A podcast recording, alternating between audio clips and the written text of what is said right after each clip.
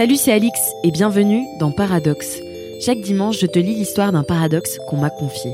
Voici le paradoxe de la semaine. Salut toi. J'ai quelque chose à te dire. Je suis végane, mais je porte un manteau en fourrure.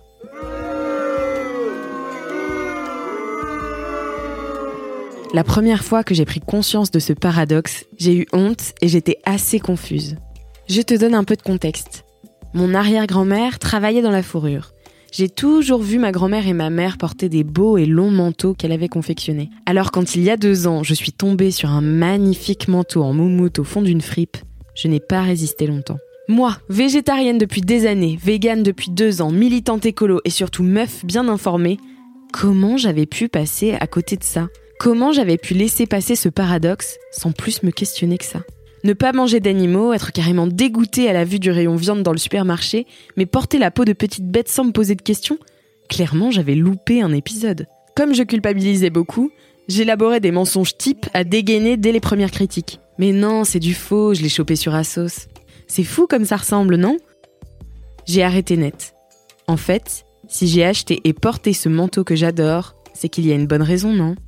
Acheter un manteau de fourrure de seconde main, ça reste plus écologique que d'acheter un manteau neuf issu de la fast fashion. Mais aujourd'hui, je ne serai plus à l'aise à l'idée de refaire cet achat.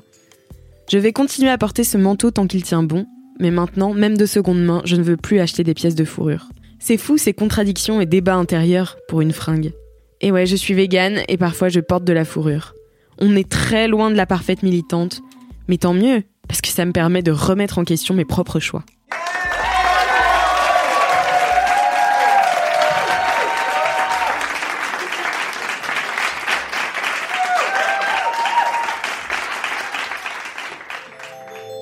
Toi aussi t'es imparfaite Toi aussi t'es nuancée et t'as des contradictions Alors envoie-moi ton ou tes paradoxes à podcast at mademoiselle.com.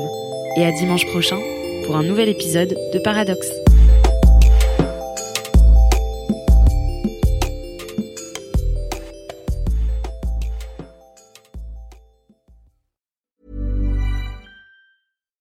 Why don't more infant formula companies use organic, grass fed whole milk instead of skim?